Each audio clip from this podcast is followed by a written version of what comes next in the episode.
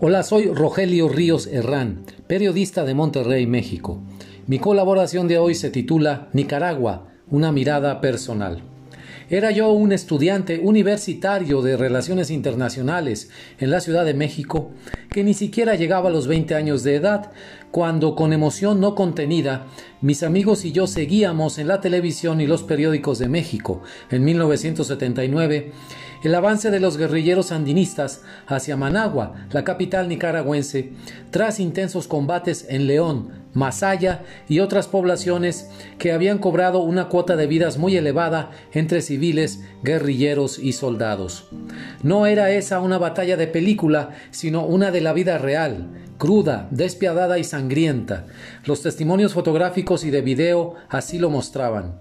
Un punto crucial había sido el asesinato a mansalva del periodista norteamericano William Bill Stewart de ABC News el 20 de junio de 1979 a manos de un soldado de la Guardia Nacional somocista, quien a sangre fría le disparó con su fusil, estando Stewart indefenso en el suelo.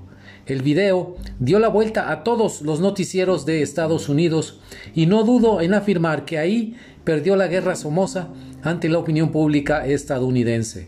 El presidente Carter lo calificó como un acto de barbarie y suspendió su apoyo al dictador. En México, el entusiasmo de una gran parte de la opinión pública mexicana parecía emular, a los ojos de mi generación, la euforia que 20 años atrás había provocado la revolución cubana en los jóvenes mexicanos de entonces.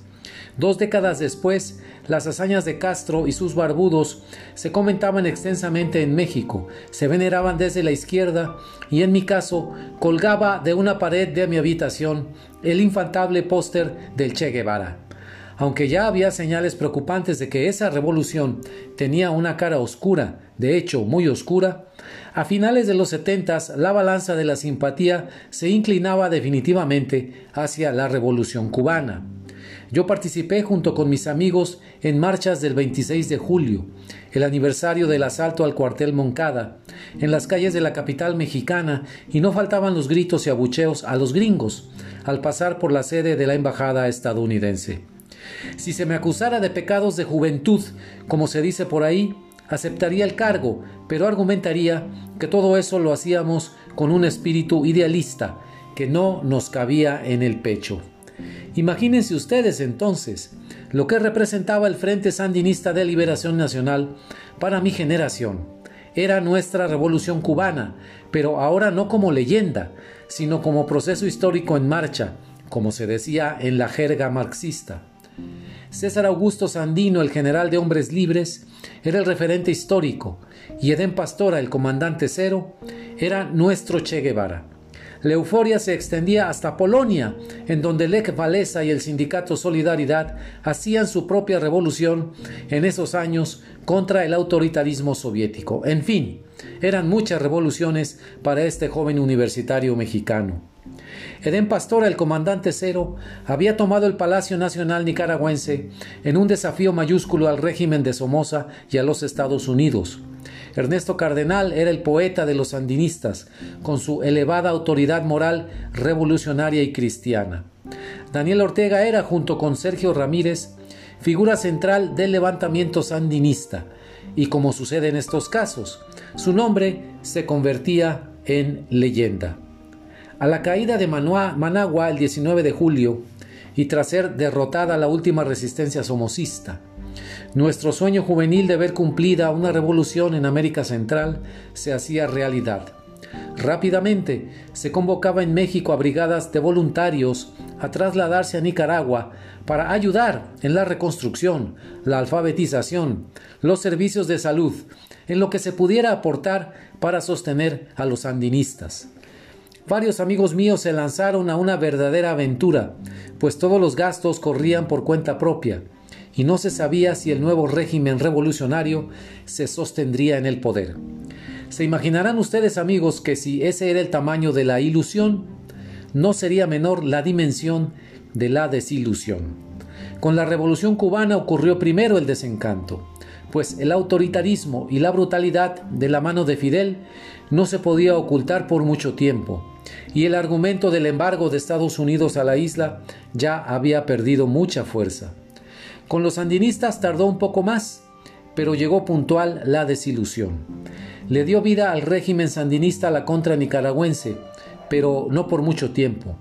Sería demasiado largo nombrar aquí la trayectoria, pero baste trasladarnos al momento actual para aceptar la más triste de las realidades. Ortega terminó convertido en un nuevo Anastasio Somoza, y su régimen pasó de revolucionario a no sé cómo llamarlo ya, pero todo menos progresista. De ese entusiasta joven mexicano de 1979 al adulto escéptico y con los sueños juveniles rotos del 2021 hay un largo trecho. Creo, y lo digo con la mejor buena fe, que me acompañan en ese viaje del idealismo a la decepción muchos otros mexicanos que creyeron, como yo, en las bondades de una revolución peleada por audaces guerrilleros en contra de un dictador y de la superpotencia que lo apoyaba. Somoza es un hijo de puta, pero es nuestro hijo de puta, decían en Washington, y que creyeron, como yo, que la historia tenía un lado correcto y otro incorrecto, de nuevo la jerga marxista, solo para darse cuenta de que si es que hay un lado correcto, ese es el de luchar a cualquier edad y desde la sociedad contra el poder absoluto que por naturaleza es autoritario, intolerante y cruelmente asesino.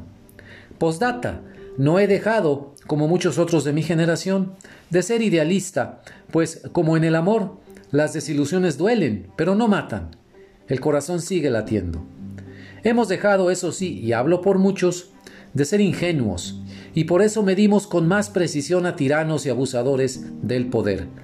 En la larga trayectoria de mi generación, recordaré siempre desde México a los sandinistas que pelearon a muerte contra Somoza hace más de 40 años, pero aborreceré hoy a Daniel Ortega, tirano de opereta que se llena de oprobio y de sangre las manos. Muchas gracias.